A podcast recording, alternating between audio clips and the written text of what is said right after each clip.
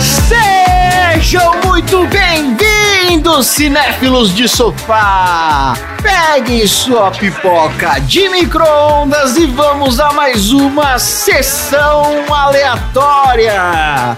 Neste podcast, a gente sorteia um filme, debate temas inusitados, repletos de óculos sem armação, cápsula de bala caindo que nem água no chuveiro, couro pra caralho, luz verde e linguagem em DOS. Eu sou o Dozeira e André. Se você pudesse, via linguagem de programação, alterar a realidade, o que você faria? Eu exterminaria todas as cebolas do universo. Não existiria mais cebola. There is no onion. Em vez de mudar o DNA da cebola para que a cebola seja. Imagina, em vez de encontrar Não. a cura pro câncer, já é. É, em vez de mudar o próprio DNA para aceitar a cebola do jeito que ela é, entendeu? Em vez de acabar com os fascistas pra se- pra sempre, o É, cara o quer acabar com a problema cebola. do planeta é a cebola. tá Prioridades, certo. gente. Prioridades. Tudo começa no gosto da cebola. Marina, Eu. se você fosse transformada numa bateria para gerar energia para as máquinas, qual equipamento você gostaria de alimentar? A máquina de pegar bichinho. Aquela garrinha, sabe? Esse momento, né? Esse momento é muito bom. Essa hora que é muito bom. Olha aí, Olha a pra. Ô Dudu, conta pra mim. Você já entortou algum talher só com a força do pensamento? Eu não. Mas na televisão eles ensinavam a fazer isso. Mas eu nunca consegui, não. Ensinavam a fazer. Ô, Tom, por quanto tempo você já conseguiu ficar sem comer carne? Nossa, Você já tentou? não, eu tô pensando. Um, dois dias no máximo. No máximo, no máximo. Isso aí. Vamos dar tiro de bazuca na pipoca.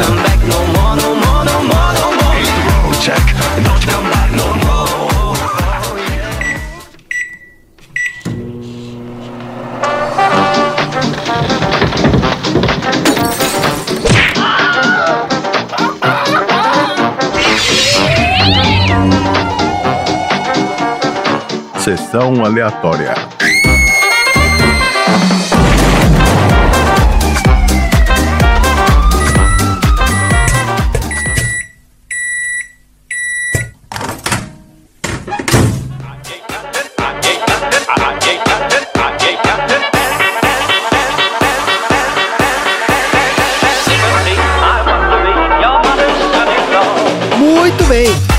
Começando mais um episódio do Sessão Aleatória, o podcast mais imprevisível da Baixa Podosfera. Esse é o podcast mais ouvido pelas inteligências artificiais que querem dominar o mundo, porque essas inteligências artificiais ficam estudando né, o comportamento humano para criar simulações perfeitas que mantenham a gente depois dominados. E aqui no Sessão Aleatória a gente fala sobre vários aspectos do comportamento humano. A gente fala sobre detecção de mentira, né? A gente fala sobre etiqueta nos voos, sobremesas esquisitas. Você tem que saber como é que é o gosto de uma sobremesa pra você criar uma simulação convincente da sociedade humana. Mas uma coisa que essas inteligências artificiais também precisam aprender sobre a humanidade é que a gente gosta muito de cinema e por isso, antes da gente discutir as profundezas da psique humana, a gente sempre fala sobre um filme. E o filme de hoje é Matrix, também conhecido como Matrix. Aí depende se você nasceu antes ou depois do filme ter sido lançado, né? Porque na, minha época era Matrix. Nossa, ninguém, ninguém, ninguém que conheço falou Matrix. Quem fala Matrix vai, vai, vai cair na porrada comigo. Agora virou essa moda, virou essa moda de falar Matrix agora, inventaram isso. Um dos filmes mais influentes da história do cinema de ação e um marco na cultura pop que trouxe para o centro da discussão temas tecnológicos, religiosos e filosóficos que antes foram muito pouco explorados nas obras de Hollywood. Esse filme foi sorteado da lista da Marina. Então, Marina, por que você escolheu Matrix pra gente falar aqui hoje? Eu vi uma reportagem recentemente falando que eles estão gravando, né, o quarto Matrix. Ah, E que há chance de termos um um novo erro. Matrix aí na FNEC. Não, acho que já tá filmando, já tá, vai rolar. E eu coloquei ele na lista junto com outros filmes porque eu sabia que eu ia querer vê-lo eventualmente pra conseguir, né? Não só ele, como toda a sequência pra conseguir chegar no quarto Matrix. Mas uma dúvida, uma dúvida que eu tenho, Marina. Hum. Vai sair também o quarto Noviça Rebelde? Porque tava na sua lista. Não, a pergunta foi por que que você colocou Matrix na sua lista? Junto com o Noviça Rebelde. A minha lista não é Mas a Marina temática. não faz lista temática, ela não faz lista temática, ela vai boa na loucura. A minha lista é assim, os filmes eles não são correlacionados. Cada bom. um eu pus por um motivo diferente. Tá certo. Esse é o motivo pelo qual eu pus Matrix. A quadrilogia da Noviça Rebelde. Eu achei, fiquei preocupado se tinha quantas sequências. Mas foi isso. Tá bom, então é porque você queria discutir sobre o filme pra se preparar aí pro Matrix 4 que vai sair em algum momento. Vai fazer parte, né, das conversas de todo mundo assim que voltar pro mainstream com o filme novo. É isso aí. Tá ótimo então, beleza. Então, ó, Matrix ou Matrix, a gente vai falar, a gente vai combinar aqui qual? Não, Matrix, a gente é velho, parou. Matrix. Matrix. Mas antes de falar do, Ma- do Matrix, você não vai falar do IMDB? Não, calma, tem toda uma sequência aqui. Isso aqui é uma coisa ritualística. Tem que O seguir IMDb todo é o primeira, ritual. Não é a primeira. Calma. Tá. Matrix. Matrix do Keanu Reeves. Isso. Que- Keanu Reeves no auge, no auge, no auge. No auge, pós-velocidade máxima. Eu acho que o auge dele foi depois. Calma, Não, gente. imagina, ele tava no auge, pós-velocidade máxima. Não, ele não tava no auge. É, não tava. Eu André. acho que o auge Ah. dele foi. Eu senti isso na edição e eu acho que você tá fazendo isso de novo. Você tá esbarrando muito no microfone. batendo alguma coisa. Não é só eu, é a Lila que tá aqui passando. Ué, mas aí você cá, tem ué. que tirar a Lila, porque senão você, se você fala ao mesmo tempo, você fica falando com as Ah, ela tá de novo aqui enfiando a pata no copo. É a mesma coisa, não tem o que fazer. Bota aqui. Tá bom. Ué, Ok, você que edita mesmo, então tá bom. é, tentando tirar aqui, mas tem jeito. Ela, ela- ela fica esbarrando, batendo a cabeça no microfone. Ai, deixa eu voltar, que nem sei onde eu tava. Matrix. A gente nem começou, né? Vou começar do início. É. A gente tá falando do Keanu Reeves, Keanu Reeves, Matrix, não Matrix. Não, não, não. A gente não tá falando do Keanu Reeves. Calma. Keanu Reeves, 2020. Matrix é um filme de 1999 dirigido e roteirizado por Lana e Lily Wachowski. O filme estrela Keanu Reeves no papel do Neo, Lawrence Fishburne como Morpheus, Carrie Ann Moss como Trinity e Hugo Weaving como o agente Smith. E cumprindo aqui então o nosso roteiro, né? Tem um roteiro aqui nessa história, que foi programado pelas máquinas que criaram essa simulação que a gente vive aqui. Inclusive esse podcast é parte disso. Nós vamos começar a nossa discussão falando da sinopse do IMDb, que é o seguinte. Eu, eu, eu, eu precisava, desculpa, eu precisava dizer Ah, diga. que num determinado momento eu, eu tô sofrendo constantemente do problema do sessão aleatória. Qual que é o problema da sessão aleatória? Eu não consegui ver esse filme com. Já de cara, vendo o Cypher como filho da puta. Já de cara. É. Já de cara. Ele apareceu jogando. Olha que filha da Filho puta. da puta. Olha, olha que filha da puta cara de malandro. filho Aí da eu vi o Hugo Weaving e eu falei: a qualquer momento o agente Smith vai começar a falar: First I was afraid, I was terrified." eu, eu, tô, eu, tô, eu tô com esse problema. A gente tá, tá fazendo essa tapeçaria de Hollywood, entendeu? Que a gente vai conectando aí esses, esses fios e criando essa grande tapeçaria que é o mundo do cinema, entendeu? Por isso que a gente, a gente sabe agora, ó, o Hugo Weaving era o cara do Priscila do Rainha do Deserto lá. Ó, a sinopse do IMDB desse filme é a seguinte: um hacker aprende com os misteriosos rebeldes sobre a verdadeira natureza de sua realidade e seu papel na guerra contra seus controladores. Tá bom esse? Não. O quê?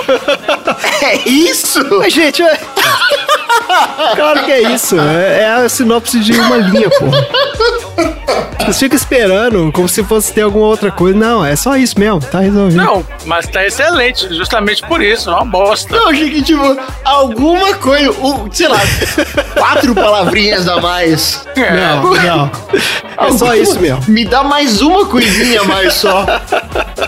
Ai, Assim, do jeito que tá falando aí, podia ser na realidade normal uh, atualmente, não um mundo pós-apocalíptico. não, mas aqui, ó, ele aprende com os misteriosos rebeldes a verdadeira natureza da sua realidade. Luke Skywalker também aprendeu com os rebeldes. E daí? É verdade, os rebeldes, né? Não existe isso no É, filme. funciona pra, É. funciona pra qualquer um esse. Pode ser a sinopse do Star Wars essa daí. É, mas não tem hacker no Star Wars, porque não tem computador. Você troca Star por piloto. Tá bom, olha só. No filme, o programador Thomas Anderson, que é vivido pelo Keanu Reeves, também conhecido pelo seu pseudônimo hacker de Neo, percebe que tem algo estranho no mundo à sua volta e começa a receber estranhas mensagens no seu computador mencionando algo chamado a Matrix. Aí, seguindo pistas deixadas pelas misteriosas mensagens, o Neo acaba conhecendo uma mulher chamada Trinity, que parece ter habilidades super-humanas, e diz que um homem chamado Morpheus tem as respostas que ele procura. Mas assim, só um disclaimer, ouvinte. Hum. Se alguém ficar te chamando no canto, falando que quer te levar pra um profeta ou pra um ser, né, de inteligência, não vai de cara, entendeu? Faça perguntas, questione, né? É isso. É, o Neo ele tava meio nessa vibe de que, que anon aí, sabe como é que é? É. Tipo assim, qualquer coisa que falar ele tá acreditando. Após ser perseguido e capturado por estranhos agentes que também estão em busca do Morpheus e tentaram né, forçá-lo a colaborar, Neo e Morpheus acabam finalmente se encontrando. O Morpheus oferece para ele duas pílulas: uma pílula azul, que o levaria a esquecer tudo o que havia acontecido e voltar à sua vida normal, e uma pílula vermelha, que revelaria a ele a verdade sobre a Matrix. Ao escolher a pílula vermelha, Neo descobre então que toda a sua realidade era uma simulação desenvolvida por uma inteligência artificial consciente e que Morpheus, Trinity e a pequena tripulação da nave Nabucodonosor são alguns dos poucos humanos despertos no mundo real, que vivem uma constante guerra contra as máquinas pela sobrevivência. Neo descobre ainda que foi acordado por Morpheus devido a uma profecia de que ele seria o escolhido, aquele que acabaria com a guerra e libertaria a humanidade. Mesmo relutante, Neo aceita colaborar com Morpheus em sua missão e acaba se tornando a maior esperança da humanidade na guerra contra as máquinas. E é isso o filme. E aí? Eu gosto desse porque ele é a esperança e ninguém pediu pra que ele fosse. A humanidade, um momento tem, falou: caralho, a gente tá precisando de, uma, de um herói. Pode ir lá, você, Keanu Reeves. Mas isso é meio que o anon mesmo. É assim, olha, ninguém sabe, mas tá todo mundo preso nesse ambiente onde tá tudo sendo escondido deles. Eles precisam de você, mas eles não sabem que eles precisam de você. Então você tem que libertar eles de uma coisa que eles não sabem que estão. É muito que o anon isso. É, na verdade, o que o Anon, ele se baseou nesse filme, né? Na verdade é isso. É que depois, as teorias de conspiração que vieram depois são tudo agora com né, essa história de pílula vermelha, história É. de, ah, tudo é uma simulação, a gente tá sendo mantido, não sei o quê. Então, assim, esse filme que influenciou toda essa loucura aí que veio depois. Não, o, o Keanu Reeves literalmente caiu na pilha. É, Caiu na pilha de alguém que ligou pra ele e falou: Mano, tá rolando uma treta, eu preciso que você saia do escritório na agora. verdade ele era uma pilha e saiu da pilha, né, não? Ele saiu da pilha. É, Ele, na verdade, ele caiu naquela síndrome era uma pilha. de estar certo, entendeu? Ele, olha, eu acho que aqui tem uma coisa errada. Aí vem aquela galera endossando. Isso aí, tá errado mesmo. Vem cá que eu vou te mostrar como é que tá errado. Botaram pilha. Tem que mudar isso aí. É. é, desse jeito. Tem que mudar isso aí. Ó, esse filme é um filme que a gente podia passar várias horas falando de tanto assunto que ele gera, porque é o tipo de filme que é uma experiência que transcende né, o que tá na tela. Porque ele foi um filme extremamente impactante pro cinema, tecnicamente falando. É, cinema de ação, obviamente, né? Mas ele trouxe várias inovações narrativas, a forma de mostrar, de usar a câmera lenta, a forma de usar. Ah, pera aí. Antes que você continue falando da câmera lenta. Ô, Dudu, esse filme também teve muita câmera lenta. Você não vai reclamar, não? Nossa senhora. Então, se eu posso falar. Aliás, pode processar o Zack Snyder por plágio, porque esse filme inteiro é chroma key, slow motion. Eu vou falar o que eu achei desse filme quando eu assisti na época, porque eu não fui no cinema assistir, eu assisti no videocassete. Eu assisti e falei assim, ó, Você não podia, Dudu? hã? Se não me engano, eu também não pude assistir esse filme no cinema. Não, não, não foi porque eu não pude, não. Não foi porque eu não, não me interessei mesmo. Jura? Eu lembro, era década de 90, às vezes não tinha como, não sei. Mas. Mas esse filme, todo mundo falava desse filme é, na época. Exato. Pra mim, foi. Eu terminei de ver e falei assim: ó, se eu tivesse assistido só o trailer, daria no mesmo. Eu não, esse filme eu nunca, eu nunca fui fã. Jura? Não. Ah, você tá maluco. Não, sou você fã tá de maluco. Matrix. Não, não Jura? sou. Você tá completamente louco. Não é possível. Eu assisti, eu lembro que eu aluguei, eu tava em Atibaia, o Sérgio assistiu comigo, eu não sei por que É. o Sérgio tava lá comigo, você não tava, não sei por que que você não tava, André. É, eu não. Mas a gente assistiu e falou, ok. Beijo, Sérgio. Pra mim, n- não sou fã de, de Matrix, Matrix, desse negócio verde aí. Eu vi no cinema cinema e eu fiquei maluco com esse filme. Eu assisti umas três vezes, assim, seguidas. Tipo, foi ver um dia, no outro dia eu fui de novo, no outro dia eu fui de novo, fiquei louco. Porque era um troço que nunca tinha visto. TI, né? O cara do TI. Não, não, o cara da TI, pô. Não era da TI nessa época. Mas é porque era um filme que, pô, era um- nunca tinha visto nada parecido. Era muito inovador. Nossa, aquele filme definiu. Sim, mas os trailers mostraram isso já. Ah, tá, tudo bem. Mas então aí que tá. Eu fui ver sem ver nada. Eu assisti algum filme e vi o trailer. E Ah, aí, entendi. Você já tinha visto o trailer. Eu não tinha visto. Eu lembro que eu entrei pra ver esse filme. Eu tava sozinho no shopping, sei lá, comprando qualquer coisa. E falei, ah, legal. Nessa época, gente, é uma época que a internet ainda tava muito incipiente. A gente não tinha Sim. Tava no começo da internet. tava no ainda. começo. começo da internet. A gente não tinha muito acesso a muita coisa. Então, assim, tava lá o cartaz do filme no cinema. Eu falei, ah, legal, ficção científica, vou entrar pra ver. Eu lembro que eu fiquei maluco. Aconteceu comigo a mesma coisa do que quando eu fui ver o Amnésia lá, que eu falei também que saí maluco do cinema. Esse filme me deixou maluco também. Mas então, eu tava falando que ele foi um marco tanto tecnicamente pro cinema. Tudo bem, se você, você vê hoje, realmente assim, os efeitos já não são mais aquela coisa. Você saca que tem, é, tem um chroma key ou outro ali, tem umas partes de computação gráfica que não são tão bem feitas. Mas. Mas assim, a gente perdoa pelos 20 caralhada de idade que o filme É, tem. não. Exato, Sim. esse filme de 99. Então, assim, faz tempo. 22 anos de diferença, aquele filme dava um Eu show. não vou tirar o mérito do filme de ser inovador. Mas quando eu assisti, De movimentação de câmera, ou a porcaria lá do bullet time que os caras inventaram. Os caras Sim. inventaram aquele efeito. Ninguém nunca tinha feito aquilo antes, né? Foi um troço inacreditável, assim. E o roteiro dele também, ele era um roteiro um pouco mais profundo do que a maioria dos filmes que a gente estava acostumado a ver nessa época. de ação. De ação, exatamente. É. Então, assim, você tava falando sobre a natureza da realidade, sobre livre-arbítrio, determinismo. Até essa história mesmo que a gente tá zoando aqui do QAnon, mas assim, é, é uma coisa meio alegórica. Tipo assim, a sociedade ela é construída em torno de uma ilusão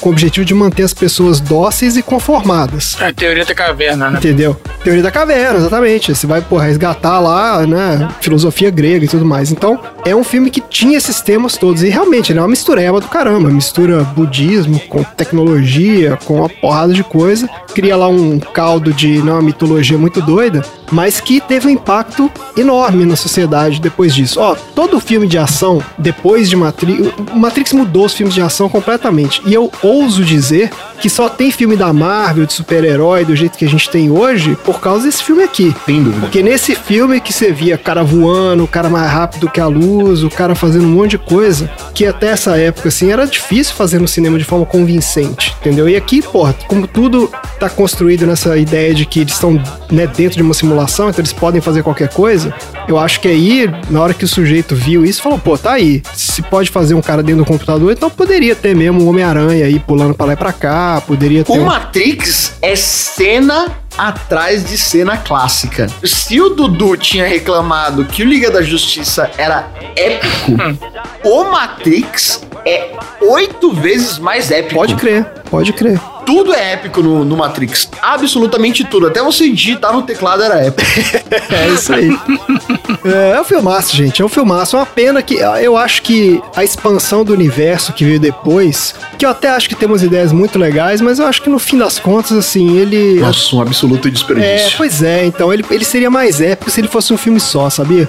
É, eu, Eu dois também eu acho. fui assistir no cinema e dormi depois. Ah, foi uma decepção, cara. Aquele 2 e o 3. Eu tava Bate comigo, André. doido pra ver e eu fui ver e falei, meu Deus, o que que tá acontecendo aqui? Eu vou até rever isso, porque não é possível que é tão ruim. O terceiro, então, nossa senhora, mano. Nossa, é. Puta, des- Terceiro é caramba, o sofrível. negócio mesmo, né?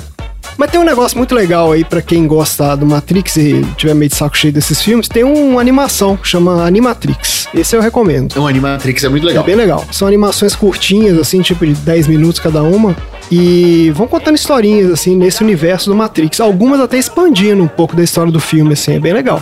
Esse vale. Mas os outros dois filmes é um meio, né? Não sei se o quarto filme vai ser uma continuação do terceiro, será que é isso? Então, o quarto é as irmãs Wachowski voltam, não é isso? Elas não estavam no. Por quê? Elas saíram em algum Não, mas elas momento? estavam. Não, elas estavam Elas todos. estavam no dois, no- todos. dois no todos três? os filmes. são- Sim, Ah, senhor. Então, tá, então não vai ser. É, não é o problema, não foi elas estarem fora. Mas assim, eu acho que perdeu a mão. Acho que perdeu a mão, elas viajaram demais, assim, na coisa de tentar ficar explicando demais também as coisas. Aí, né, desandou. Se tomar a pílula azul, fim da história. Se tomar a pílula vermelha, fica no País das Maravilhas. E eu vou mostrar até onde vai a toca do coelho.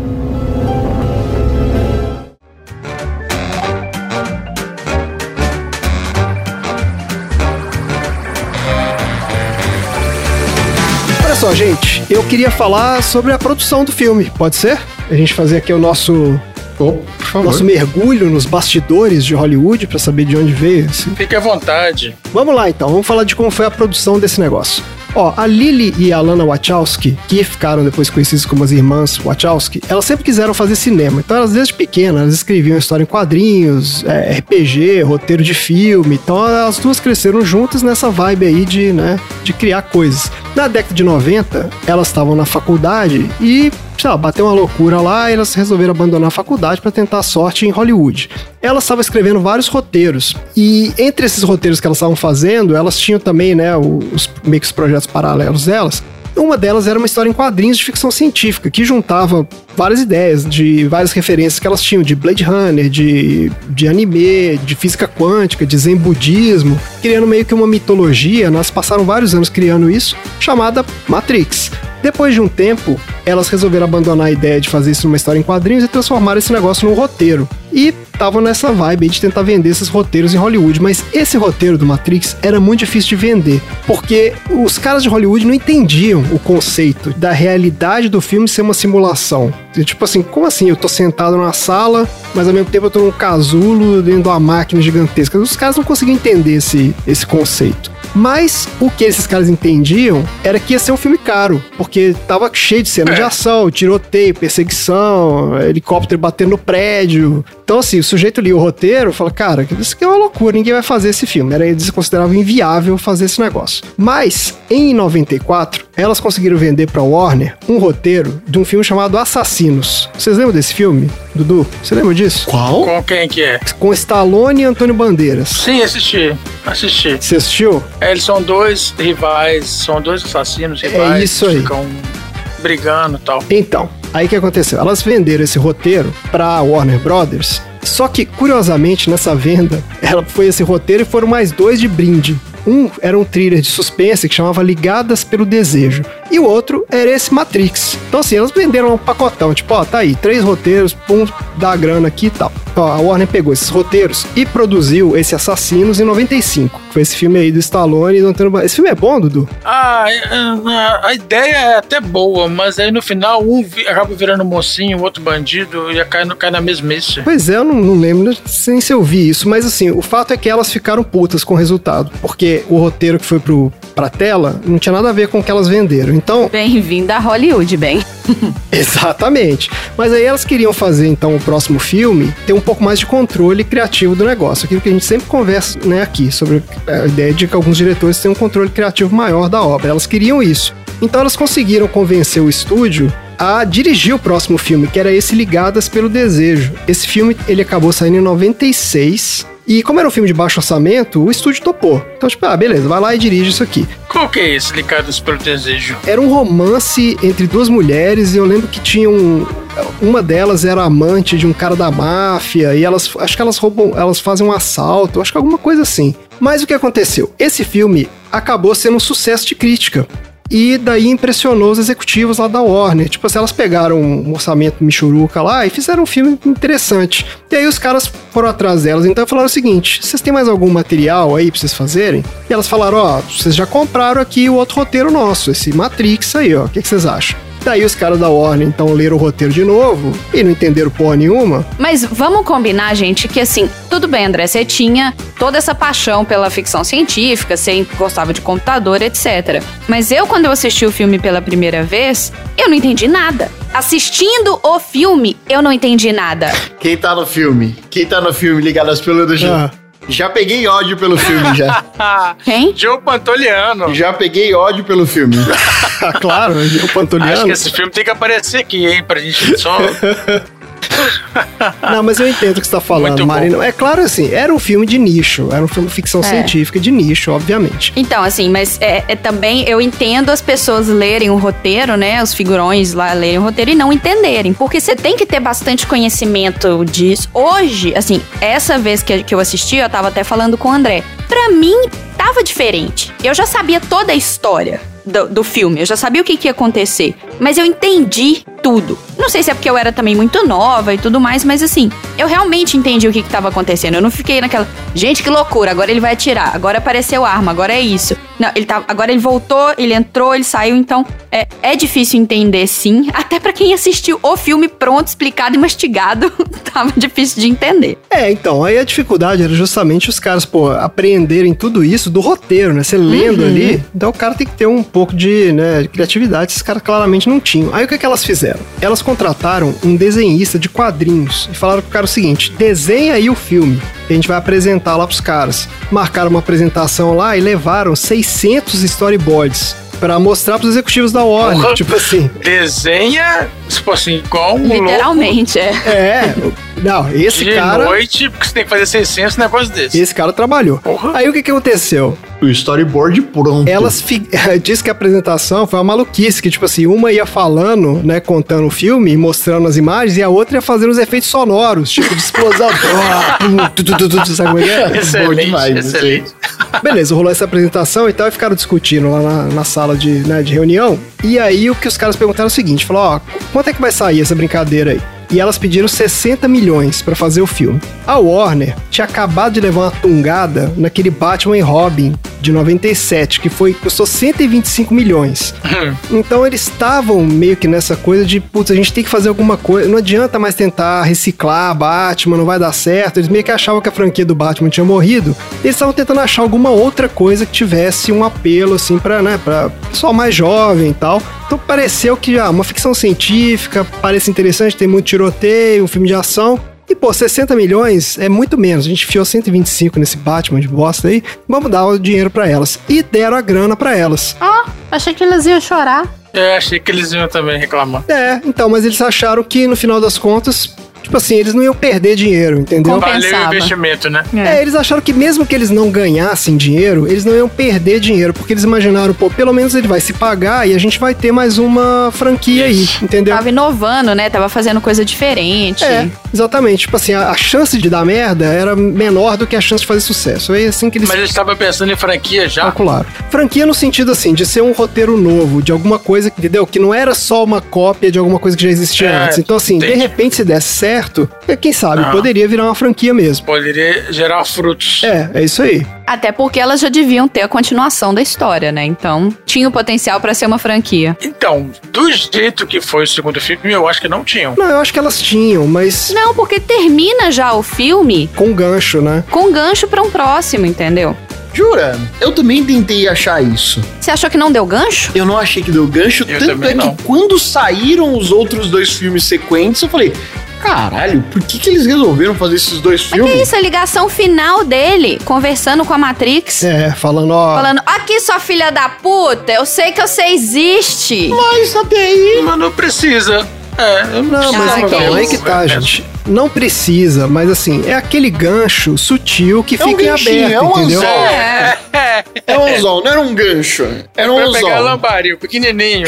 Isso. Você sabe o que, que é isso? É o mesmo gancho, por exemplo, de quando termina o Batman Begins e o cara mostra a cartinha do Coringa e fala assim: aqui, ó, tem um cara aí fazendo bagunça, entendeu? E os caras não tinham roteiro, os caras não tinham nada, mas eles falaram: ah, vamos fazer uma ceninha aí que vai que, entendeu? É meio que aquele vai que. É. Então, assim, o filme é fechadinho, ele podia terminar Tá. ali tranquilamente. Entendi. Mas elas já tinham o universo já montado. Ah, é? 600 storyboards, né? Então, mas olha só, o filme acabou custando 63 milhões. Só? É, e rendeu 466 milhões É, de dólares. Caralho. Porra. Nossa, foi pouco. Foi pouco, porque aquele filme foi um fenômeno. Mas então, mas é por causa da época. Mas ele foi um fenômeno mas de nicho, cara. Mas ele- é, isso ele a é gente de tá falando em nicho. 99, entendeu? Esse não era É. a época que tinha essas bilheterias de um bilhão de dólares. Não E, e não é um filme fácil de entender, que qualquer um ia assistir e achar o máximo. Não. Jura, gente? Na época, ué. e o que ele representou pô, foi muito dinheiro, cara. O filme rendeu quase 10 vezes o que ele custou, pô. Naquela época, aquele filme foi um fenômeno e depois disso ele se tornou duas vezes fenômeno no Brasil pelo que aconteceu. O que aconteceu? O que aconteceu? Aquele massacre do cara que o cara pegou a submetralhadora, entrou na sala de, de cinema e atirou na galera enquanto tava passando Matrix. Eu não lembro dessa história, não. No Brasil, Não, não. lembro dessa isso? história? Então eu vou nos contar. Estados Unidos. Não, não, não. Foi no Brasil. Massacre no Morumbi Shopping. Exatamente. A história de um moleque, estudante de medicina na USP, assistiu esse filme, depois ele foi num dia à tarde, ele assiste Matrix, aí tem bala pra caralho, tiro pra tudo quanto é canto e tem um, um momento da submetralhadora. Na hora que tá no banco. Sim. E ele faz exatamente essa mesma cena no exato momento do filme. E quando começa a tirar e é barulho pra tudo quanto é canto, as pessoas que estavam na sala do cinema não se deram conta de que era um cara que tava tirando de verdade. Isso fez com que ele maximizasse o massacre. Caralho. Aqui fala que quem estava na primeira fila viu que se tratava de tiros reais e se abaixou. Enquanto os demais acreditavam que os tiros viessem da tela e a sala permanecendo escura, os cinco feridos por bala ou estilhaço ficaram fora de perigo. Foram três mortos, quatro feridos e 15 em pânico. Os tiros duraram cerca de três minutos. Isso. E aí, qual que é o lance? Esse cara foi preso facilmente, ele foi abatido facilmente pelas próprias pessoas que estavam lá na cena. E ele foi preso. Quando ele foi preso, ele foi pra uma cadeia do qual um tio meu era carcereiro. Puta que pariu, Tom. Ele era carcereiro. Agora e a aí história tá ficando tinha, a cara do Tom. Agora eu entendi. Vai. Ele tinha que cuidar desse moleque. Que isso, velho? E esse moleque era absolutamente perturbado. Não, não diga. Caralho. Ele tinha completa certeza de que ele tava na Matrix. Caralho, velho. Olha o gatilho que o filme deu no É, cara. então, esse que é o problema. Esse filme, ele influenciou muito essa galera aí, muito louca, né? Porque começou a levar a sério É, essas o que o coisas. cara, ele tá no limite, né, velho? Ele precisa de alguma coisa só pra justificar. Só que assim, eu lembro. É. Eu lembro desse filme ter sido, depois do- de que isso aconteceu, esse filme foi proibido nos cinemas no Brasil por umas, umas duas semanas. Aí, quando alguma coisa é proibida no Brasil, o que que acontece? Exatamente. Aí, aí foi o que causou fervor, porque, Aí todo mundo quer ver, né? é. porque ele foi dois dias seguidos matéria do Jornal Nacional. O primeiro era como o filme influencia na violência das pessoas. É 99? É, em 99. Eu tava no primeiro ano de faculdade e na cidade não tinha cinema, por isso que eu não vi. Ah, No primeiro dia foi que isso aconteceu, e no segundo dia, como os filmes ou os jogos de videogame, porque aí falaram do Duke Nukem também que tinha isso. Ah, claro. Despertavam a violência é nas pessoas. É, teve essa história. aquela mesma história de sempre. É. Aí baniram o filme no Brasil. O cinema do Shopping Morumbi ficou anos fechado. E aí o meu tio tinha que ficar cuidando desse moleque, porque esse moleque tinha que ficar separado do restante da galera. E depois, olha só, e depois ele foi ser amigo de cela do maníaco do parque. Por que isso, não, né? gente? A história. A história Do vai maníaco só. do parque. e o maníaco do parque tinha medo desse moleque. cara, que que é isso, cara? Que história, Tom? Pelo amor de Deus. Esse moleque ainda tá na cadeia até hoje. Era pra ele ter saído, mas ele matou um outro cara lá na cadeia. Então, esse filme teve, esse- teve esse problema aí desse sujeito, mas ele também estava ligado naquele no massacre notório que teve nos Estados Unidos também, da escola lá, de Columbine. Columbine, Columbine. onde os meninos também a mesma coisa, né? Usaram o figurino do filme. Mas é, que, é esse que é o negócio, cara. A pessoa quando é perturbada, aí também teve a história de videogame, de ah, porque ele ia Qualquer jogava RPG, entendeu? Aí começa tudo isso, né? E todo mundo sabe que a origem desses massacres todos, na verdade, tá no bullying, né? Exato, é. Se você for Sim, olhar é, realmente o que é, aconteceu, todos esses claro. caras eram isso aí. Tá no sistema de competição. E certamente já um problema, É. é, uma propensão psicológica desses caras também, porque não é uma pessoa normal É. que faz isso. Você ainda tem um- uma propensão à violência ali. Isso. Mas ó, eu só queria fechar aqui falando o seguinte: esse filme foi um mega sucesso de crítica e ganhou uma porrada de prêmio. Ele foi indicado a quatro Oscars e ganhou os quatro. Ó. Foi melhor montagem, som, edição de som e efeitos visuais. Ah, não, é inovador mesmo, com certeza. Tecnicamente, ele foi um considerado super inovador, exatamente. É isso aí. A É franquia incrível. Matrix já rendeu mais de 3 bilhões de dólares, incluindo todos os filmes, desenho, aí teve quadrinho, videogame, uma porrada de coisa. E tem esse quarto filme aí que tá em produção e tá marcado para ser lançado em dezembro de 2021. Só tem uma última coisa que eu queria falar aqui rapidinho pra fechar, porque eu achei curioso. Eu não gosto de ficar falando sobre todo filme tem as especulações de quem tava pra pegar o papel, né? Volta, eu Ah. conto umas histórias dessas, mas eu acho meio bobo assim, porque, né, ah, Fofoca, tem que contar, ué. Fofoca, exato. E aí você nunca sabe se é verdade ou não. Mas esse aqui foi curioso porque é o seguinte: eles queriam um ator pra chamar público, pra botar no filme. Então, o cara que tava no, no auge na época era o Will Smith. E eles foram atrás do Will Smith pra fazer esse filme aqui. Pelo que? É ótima pergunta. Pelo quê? Ele tinha feito Independence Day, cara. Ele tava no auge do- da carreira dele. Ah, tá bom, tá bom. Isso é verdade, isso é verdade. E aí, ele não topou porque ele ia fazer um filme chamado Wild Wild West. Vocês já viram esse? Nossa, é muito ruim esse vacilo, hein? filme. Que é horrível, um filme horroroso. Mas ele vacilou demais. Exatamente. Então ele largou e falou: não vou fazer, foi fazer essa Bola bosta aí que ninguém nunca ouviu falar. Aí depois eles foram atrás do Brad Pitt, era a segunda opção dos caras. Esse era auge. Ele tinha acabado de sair de Seven. Dois macacos também, não? É, mas ele tinha acabado de filmar um filme chamado Sete Anos no Tibete. Ah, e ele tá tava bom. cansado das filmagens, porque parece que foi um filme muito cansativo. Ô, dó. Ah, Que dó. é, não, sete anos do Cibete, sete anos cansa, né? Daí, mas, que ainda mais no Tibete, que é pequenininho. pois é. Não dá. E sabe quem era a terceira opção? Eu tive que falar só por causa disso. Leonardo DiCaprio. Era a terceira opção dos caras. Tinha acabado de sair do Titanic, mas ele tava muito. Ele deu uma esnobada forte aqui nos caras, porque ele falou que. Não, ele não queria fazer, não, porque ele cansou de fazer filmes com efeitos especiais. Como? Ele tava buscando o Oscar, ele tava buscando o Oscar, é por isso. Não, mas as cenas, mas as cenas que tinha. Porque no, no Titanic ele tinha certeza que ele ia ganhar um Oscar. É, o filme inteiro era, né, do Titanic. Foi, São é. escolhas, né, São Leonardo escolhas, DiCaprio? são escolhas. São escolhas que te levaram até a situação de ser, onde você tá 20 anos pra ganhar um Oscar, E sabe-se lá 50 quanto anos de carreira e não tem nenhum troféu pra ganhar o aleatório. troféu aleatório, não vai ganhar tão cedo. Ah, não, não, não é, não é verdade. Não, ó, o Will Smith tinha que ter feito porque ele fez Bad Boys, depois ele fez Independence Day, depois ele fez Men in Black, depois ele fez Inimigo do Estado. Exatamente. Que escolha. O cara, hein? ele era o top de Hollywood nessa época. Ele era Ele um era cara pra fazer Hollywood. filme de ação.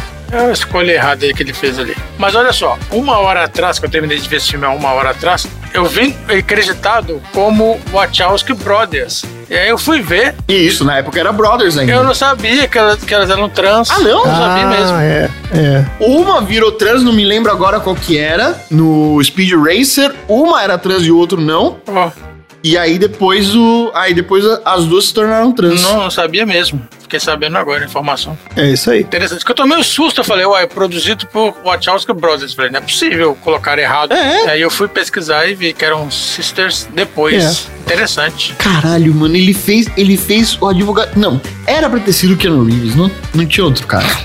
Outro cara. Ah, não, ele deu certo no papel, é. Foi, foi bom. Ele tinha feito reação em cadeia, ele já tinha feito velocidade máxima, ele tinha feito Johnny Mnemonic, ele tinha feito advogado do diabo, que é maravilhoso. Era ele, era ele o cara. Deu certo, parabéns. Quem fez o Bill e Ted? É o cara que fez o Bill e Ted. Eu tava esperando qualquer momento do. Qualquer momento que ele ia estourar tudo no filme, ele ia falar solo de guitarra. Blu, blu. Tá bom. E que vocês nunca viram o filme, então não vai ter isso. tem, tem que botar ele no sorteio. Eu vi, aí, mas tá? eu não gost, nunca gostei de Bill e Ted, não. E vai ter o Bill e Ted de novo, né? É, eu Vai sei. ter mais um filme do Bill e Ted. Bora então pro troféu aleatório.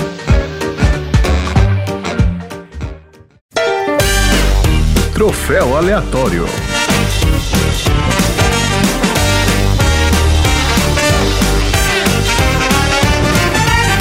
Ó, o troféu aleatório é a pílula vermelha do mundo do cinema, hein? É uma revelação sobre a verdadeira natureza desses filmes que a gente assiste. Porque através do troféu aleatório a gente revela a realidade escondida por trás dos filmes de Hollywood. Dudu, o que, que você acha do, do troféu aleatório? O que eu acho? É. Eu acho que já, já tá bem claro para todos os nossos ouvintes o que é o troféu Tá bem aleatório. estabelecido já. O troféu aleatório é aquele chocolate com leitinho à noite. É aquele abraço da mamãe antes de dormir. É o beijinho de boa noite, papai. Tá ótimo. É isso aí. Ai, excelente. Essas- Essas referências a gente tinha que usar é, em outro tipo de filme. É, mas é, isso apareceu agora. Tá então bom. é Foi, foi espontâneo, foi a espontâneo. realidade do, do Matrix é essa aí. Tá ótimo. Então vamos lá, troféu aleatório. Tom, começa aí. Qual é o troféu aleatório pra Matrix? O meu troféu aleatório é: uma vez que você é uma pessoa que ultrapassou os limites da, da realidade e ao mesmo tempo você é uma pessoa que você pode controlar a realidade, você jamais escolheria ter uma gravata da qual o Morpheus tinha. Ah, eu vi. Você pode ter, gente, tanta coisa pra você se vestir. Tanta coisa. de verde limão. tanta coisa. Você jamais, jamais faria uma, uma gravatinha verde que tenha a largura de um teclado. Ah, não pode se vestir aqui. mal daquele jeito. Morpheus, não pode. Essa gravata se destacou mesmo, eu vi na cena ali. Não, mas você tá falando da gravata verde. Isso. Isso. É na hora que ele tá fazendo o treinamento lá com o Neil. E aí ele aparece com essa Não, gravatinha. é o filme inteiro. Não, é o filme filme inteiro. inteiro. É o filme inteiro. O filme inteiro ele tá com. Toda vez que ele, que ele invade o sistema, ele tá com aquela gravata. Tá Morpheus, por favor. Você é o cara que você pode fazer o que você quiser. O que custa fazer o download de bom gosto? O Tom é um especialista em gravatas. Faltou fazer um download de bom gosto. Então eu acho uma crítica válida. Marina, o que, que você acha da gravata do Morpheus? Eu confesso que eu não reparei na gravata do Morpheus, então eu não faço ideia do que vocês estão falando. Não te incomodou tanto? Não, é não um me incomodou, não. Não, me incomodou de cara. Apareceu e Observador, incomodou. observador, observador de moda. gravatas. Não, ele é um cara que aprecia gravatas. Apareceu, eu fiquei é o incomodado. negócio. O Oclinhos me incomodava muito mais do que qualquer outra coisa. O óculos também incomodava bastante. O óculos incomodava bastante. Que trabalho pra colocar um óculos daquele, gente. É. Dudu, qual é o seu troféu aleatório pra O Matrix? meu troféu aleatório é o troféu Branca de Neve beijada de resolução rápida do filme. Nossa, essa Faltando 11 minutos e meio pra acabar, o filme vira outro, a mulher beija o cara que morreu, e aí ele vira o super-herói. Estupro de vulnerável lá de cara. Nossa senhora, calma aí. Você é estupro de Pois é. vulnerável. É, o cara tá em um coma. cara. O cara tava em coma, ela beijou ele, e ele virou um super-herói. É, é, essa parte é a parte. É, é a licença poética do filme, realmente. É. Depois do terceiro, eles vão fazer coisa muito pior. Marina, qual é o seu troféu aleatório pra Matrix? O meu troféu aleatório é o troféu Play Center de maquinário inseguro, que vai pra garrinha de pescar humanos. Isso é muito E bom. quando acorda, a garrinha joga eles na descarga, né? Então, assim, é, é uma garra pra pegar humanos acordados e dar descarga neles, basicamente. É verdade. Então, assim, claramente a inspiração foi brinquedinhos, né? Aquela. A, a- Pega ursinho. a máquina que eu citei na abertura, né? Que é aqueles pega bichinho, aquelas máquinas de pega bichinho. O gar. O garra! E é isso, o meu troféu vai pra essa máquina aí que como que consegue pegar um corpo inteiro e assim o corpo não quebrar, sabe? Isso. É, foi Ok. projetado Essa com... parte é muito boa. Ainda mais um corpo que tá atrofiado, fragilizado, etc, etc. E vai ficar lá inteiro, assim, na posição mais desconfortável possível. Não. Foi projetado pra, pra pegar com carinho. Teve um momento super bom também da acupuntura lá que trouxe, conseguiu reavivar todos os músculos do cara que foram atrofiados durante a vida inteira. Sim, É. aquela pontura ali foi forte. A vida inteira. A vida inteira. Pois é, exatamente. Quem precisa de fisioterapia, quem precisa de medicina quando você tem a acupuntura, né? A Não. acupuntura. Mas ali, é aquilo é a acupuntura do ano 2199, gente. Não é a acupuntura É, de hoje verdade. em dia. É, entendeu? tem Vocês isso. ali- achei super. é. Eu, eu não é tinha, eu mesmo? não lembrava desse É. filme. Não, ele, uma- o Morpheus fala que provavelmente a gente tá mais próximo do ano 2199 do que de 1999. Isso, que não dava pra saber. É. Ah, eles nem sabem, Ele né? não sabe, falou não sei Eu achei- quando. Olha, caralho, que filme, que filme inteligente, né, gente? Eu achei um filme muito bom. É, é exato. Não, não é um filme ruim, não. Eu tô falando, na época eu não gostei. Não é um filme ruim, não, gente. Filme excelente. Ó, o meu troféu é o seguinte: o troféu. Vocês estão aí falando da gravata do Morpheus, do óculos do Morpheus, mas, mas esse filme, a gente tem que agradecer a ele pelo seguinte: é o troféu Clovis Bornai de melhores fantasias pra festas à fantasia. Porque a figurinista desse É filme. verdade. Ela prestou. É, ela fez um favor pra gente. Porque na época que a gente tava no final da, da, da escola, faculdade, início dos anos 2000, tava a moda de festa fantasia. Que era um saco. Que você tinha que ficar inventando roupa pra ir. E aí, com esse filme, cara, tá resolvido esse problema, porque se você pega um sobretudo preto, bota um óculos escuro, cabelinho com gel, isso é o Neo, entendeu? E pronto, já tá resolvido sua fantasia A gente minutos. fez exatamente isso. Puta que Exatamente. pariu, parabéns. É, Por muitos anos era só meter o sobretudo. A gente fez isso numa festa fantasia de faculdade. pegava o terno do seu pai, botava ali o óculos escuro, um foninho de ouvido e você virou o Agente Smith. Fomos, entendeu? a gente foi. Eu e Dudu fomos, né? A gente foi, eu fui de Neo, o Dudu foi de Agente Smith. Uma festa fantasia. Mas a gente foi a mesma coisa, tava tudo igual. É, tava igual, mas é. Normalizou o terno e gravata na festa fantasia. Então, Tenho parabéns. essa foto, mas eu não sei aonde. Ah, é? Pô, depois vê se você acha aí. Você tem três semanas pra achar. Eu acho que está na- na- lá em casa, lá em Baladares, eu vou procurar. Eu fiquei tão maravilhado com isso que eu fui pesquisar quem foi a figurinista desse filme e ela chama Kim Barrett. Parabéns, Kim. Ganhou seu troféu aleatório, vai receber em casa pelo correio. E ela foi figurinista do filme do Aquaman. Só queria falar isso. Olha aí! Olha. Ah, ah, não tá de brincadeira, não. Aí, tá nativa, Tá né? nativa, tá Tá trabalhando aí, ó. nativa aqui em Barrett. Tá trabalhando Parabéns. aí, Kim Barrett, parabéns.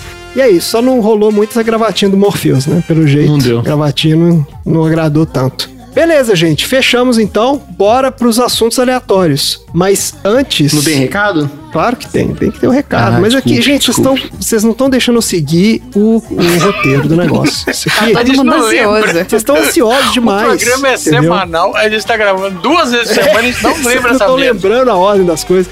Calma, muita calma nessa hora. Tom, qual é o recado para os nossos ouvintes? Queridos ouvintes, como vocês viram em sessões anteriores, a gente está dando voz para o seu gosto, para o seu temperamento, para a sua personalidade, para a sua identidade. Se você quiser fazer parte e ser um aleatório desse maravilhoso podcast, você pode entrar a qualquer momento do seu dia, inclusive enquanto você está preenchendo o seu dia ouvindo esse podcast, e lá Olha que benefício. na mensagem ou no feed do podcast e colocar lá a sua sugestão de filme para que a gente possa sorteá-lo.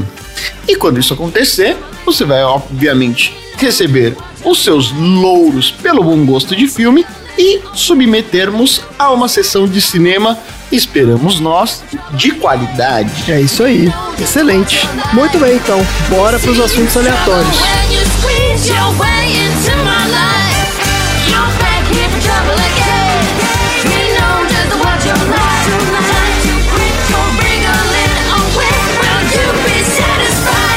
Se tomar a pílula azul, fim da história. Se tomar a pílula vermelha, fica no País das Maravilhas. E eu vou mostrar até onde vai a toca do coelho.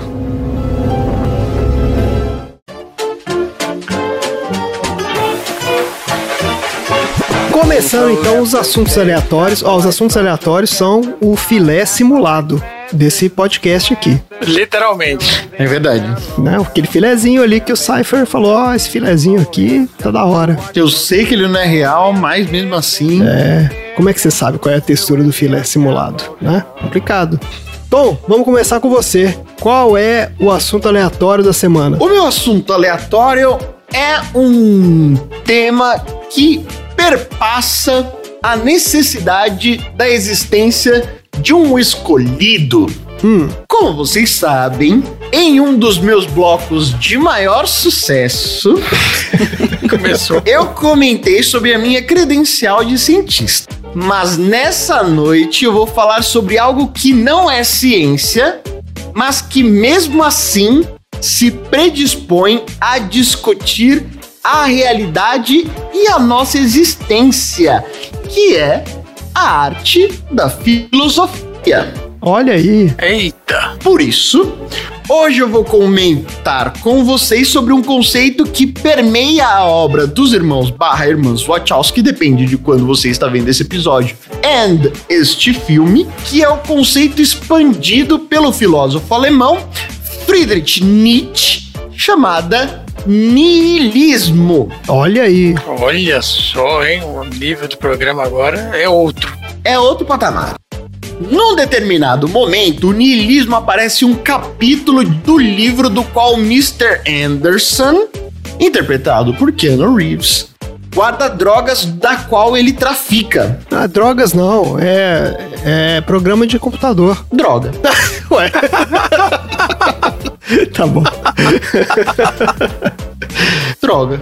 Cada quero um ver com quem é que vai falar pra mim que o Instagram não é droga. Eu quero ver quem é que vai falar pra mim que o Instagram não é O droga. Instagram eu não sei, mas que o TikTok é, o TikTok é. É, Exatamente, eu quero ver quem é que vai falar pra É, mim que TikTok é complicado mesmo, viu? Instagram não é droga.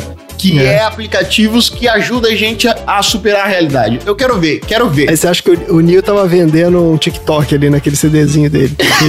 Os Ó, tô aqui, tô aqui, tô aqui, ó, um tô aqui, ó. Aqui pra Ó, tem, tem uma coisa boa aqui, tem uma coisa boa. É um negócio que você faz uns vídeos de 10 segundos imitando umas músicas que já tá pronto. Exato. Coisa boa, coisa boa, coisa boa, coisa boa. É, tá ótimo. A gente pode até acreditar que este conceito tá presente nesse filme, mas na verdade é uma das maneiras da qual o niilismo se manifesta, não no Mr. Anderson, mas na verdade no agente Smith.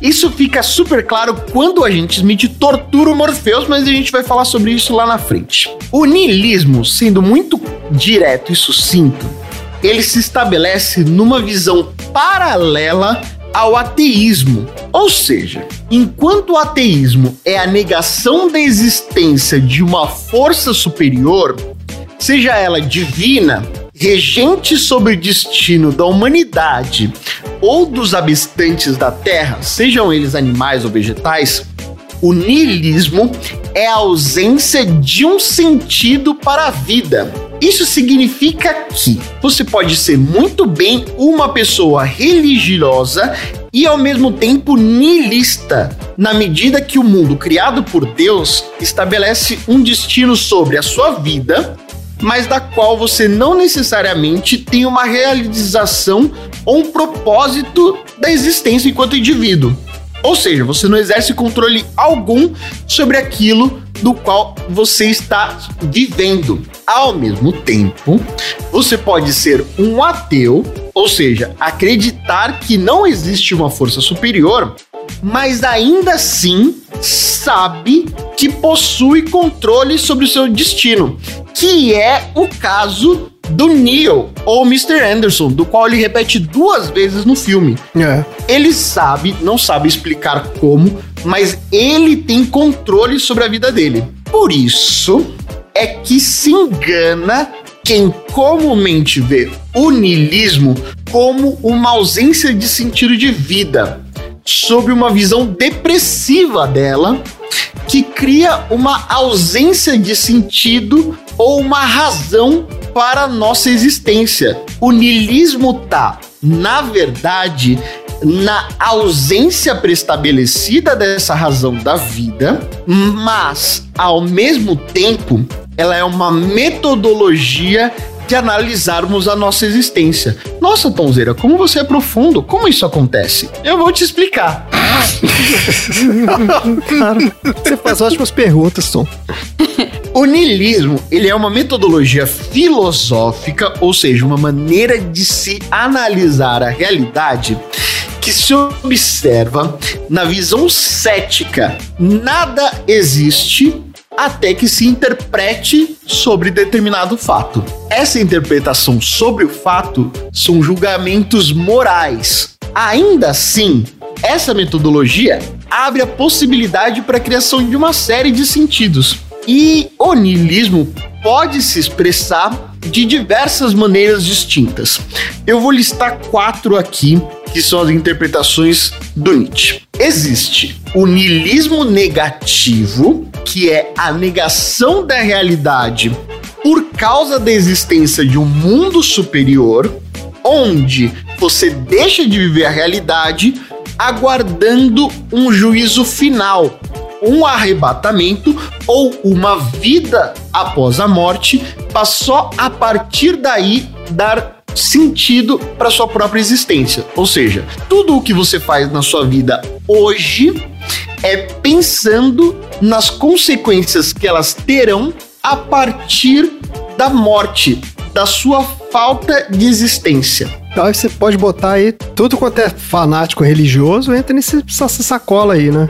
Exatamente. Muita, muita gente mesmo. Muita gente, pô. Muita gente, mas muita gente tá aí dentro. É. Ô, Existe o niilismo reativo, que é a partir do momento em que você observa a existência de um mundo imperfeito, você tenta construir a ação nihilista, que é a de aperfeiçoamento do mundo.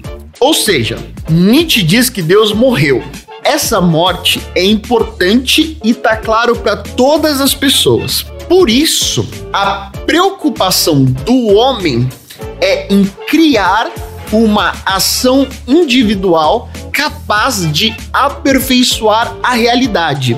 A ação individual do homem que altera a relação do mundo e da humanidade é aquilo que o próprio Nietzsche diz que é a criação do super-homem, o único ni- indivíduo capaz de alterar a condição da própria humanidade pela sua ação individual. Vamos ver se todo mundo entendeu. Deus é um ser perfeito, onisciente, que cria uma realidade perfeita. A partir do momento em que Deus está morto e não existe uma ordem perfeita mais no mundo, os homens acreditam que pela sua ação individual sejam capazes de alterar a realidade da própria humanidade. Toda vez que um indivíduo acredita que pode ser capaz de alterar a sua realidade, ele se considera um super-homem. O super-homem, tá aí. E para isso, você não precisa ser um kryptoniano num planeta iluminado pelos raios do sol. Não precisa. Você pode ser o Elon Musk. Existe também o niilismo passivo, que é aquele que aceita a morte de Deus e que não existe outra saída depois disso que não aceitar a sua própria morte, vivendo num mundo que considera imperfeito, desigual e injusto. E foda-se, não há nada do qual a gente pode fazer. Oi É. para todas as pessoas que acreditam na ação positiva do black metal. E existe também, e é aí que a gente começa a concluir, o niilismo ativo, que trata da superação da imperfeição do mundo, onde o niilista destrói os valores já existentes para a construção de novos valores que visam, a partir daí, criar um mundo perfeito. Este é o grande pano de fundo tanto para o agente Smith quanto para o Ra's al Ghul da trilogia do Batman Olha. que pega uma cidade já decadente como Gotham City, destrói por completa a cidade, onde ele explicita toda a destruição moral dela para partir daí criar a superação da humanidade. Por isso, o agente Smith tem uma peculiar abordagem nihilista na, na sua programação. Quando ele conversa com Morpheus, ele aborda muito bem dizendo: o programador criou um mundo perfeito, este mundo se tornou insuportável e a gente teve que refazer um novo sistema com uma série de momentos degradantes da sua história. Eu, como agente Smith, estou aqui para abolir essa humanidade porque eu não suporto essa humanidade como ela está. Uma vez como ele considera o ser humano como um vírus que destrói a Terra a partir da sua razão moral e do julgamento que ele faz sobre a sua existência individual, a abordagem nihilista do agente Smith faz com que a sua ação individual seja a de que, pela descrença da sua existência, ele vai agir de uma maneira destruidora sobre aquilo que nos humaniza, para purificar o planeta e elevar a humanidade a uma condição perfeita. Bonito isso. Muitos dos otários vão querer meter o bedelho na avaliação conceitual do Nietzsche nesse filme, mas nada disso importa. O que importa é o que o Bigode escreveu sobre isso. Quem quiser saber mais, lê aí Assim Falava Zaratustra. Tá ótimo. Menos o capítulo que ele fala de que mulher só sossega o facho depois que engravida, porque isso é um machismo inacreditável. É, é. Ô, ô, Tom, e me fala aí, qual é a visão niilista do Thanos? O Thanos, ele era um niilista reativo, porque ele também ele era bem moralista, porque ele acreditava que a visão perfeita do mundo era a visão onde ele existia com poucas pessoas capazes de lidar com todos os recursos naturais que já existiam e que a vida perfeita estava dentro da roça. Todo mundo viu o Thanos de chapéu de palha com um fiapinho de mato na boca. É, plantando aquela. Ou seja, a redução de toda a potencialidade humana para que ele pudesse carpir um lote. Carpir o lote, plantar aquela semente maluca dele. Vê se pode. Nos quadrinhos, o Thanos ele é descrito como o maior niilista. Inclusive, para deixar isso bem literal, ele é apaixonado pela morte fisicamente, que ela tem uma encarnação física lá do quadrinho da Marvel, né, gente? Pelo amor de Deus. Tem uma morte lá e o Thanos ele é apaixonado por ela. Então ele faz tudo que ele faz naquele filme lá, das joias e tal, porque ele quer impressionar a morte. Olha aí que bonito isso. E isso é considerado, tipo, o sacrifício maior dele. Então, tipo assim, eu vou dizimar o universo inteiro, já que a vida não vale nada mesmo. E aí eu vou conquistar a morte eternamente. Olha só. É isso, que bonito, hein? Muito profundo esse quadro. Como é que chama, Tom? A gente tem que dar um nome também. Esse vai ser o Tonzeira filosofa. Tonzeira Filosófica. Tá aí. Excelente. Então, tá aí primeiro episódio de Tonzeira Filosofa. Voltaremos com mais episódios no futuro. Vamos então pro próximo assunto aleatório.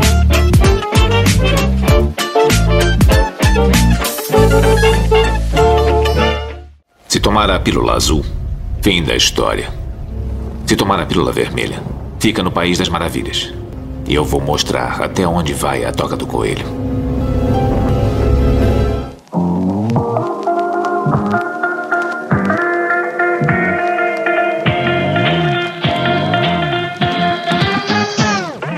Dudu, qual é o assunto aleatório da semana? Bom, já que você comentou sobre a, a carne que o Cypher queria comer, a carne.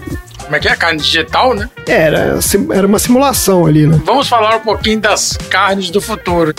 As carnes do futuro. Exatamente. Tá bom, vamos lá. Olha só, tem uma galera aí que tá fazendo carne que não é carne. Vocês já ouviram falar da Impossible Meat, Beyond Meat, tem o hambúrguer do futuro e mais um monte de, de outros. É o tal do hambúrguer vegano, carne vegana, não é? São produtos ultraprocessados à base de vegetais e gorduras saturadas.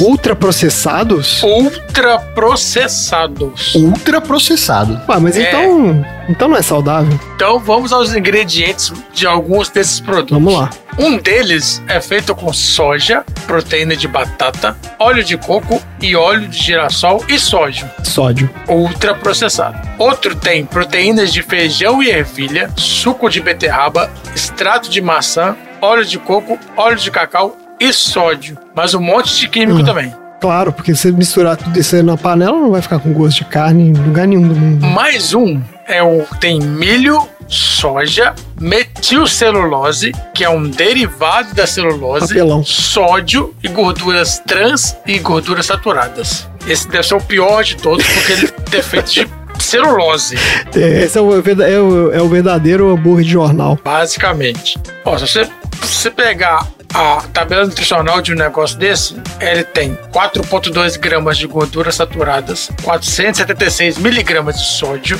isso é 20% do valor diário, um hambúrguer, 10 gramas de carboidrato, 11 gramas de proteínas. A gordura trans eles não estabelecem na, na tabela nutricional, É, não tem, não tem valor, né? esse não tem. O valor energético é 197 quilocalorias. Fibra alimentar, só 2,8 gramas. E gorduras totais, 13 gramas. Ou seja, não é alimento também. Da mesma forma que o hambúrguer processado que a gente come desses congelados não é, é, esse também não é. Então, assim, não é nada natural, por exemplo. Então não é essa coisa que o pessoal vende aí como se Não é. fosse, ah, super saudável, hambúrguer, é, como é que é? Impossible Burger e tal. Não é, não é nada. Na verdade é um ultra processadão. Mais um processadão. É a mesma coisa. É um É. presuntão ali, só que feito de vegetal. faz mais mal do que se você pegar um hambúrguer feito só de blends de carnes naturais. Olha só, tem, tem aqui uma, uma- um comentário de um especialista. A, a pessoa fala isso. É uma bosta ultraprocessada, oportunista, no momento de maior confusão alimentar da história. O que é óbvio, pois não é carne. Gorduroso, pastoso e desagradável. E quem falou isso? Acho que ele foi, foi meio forte esse comentário aí.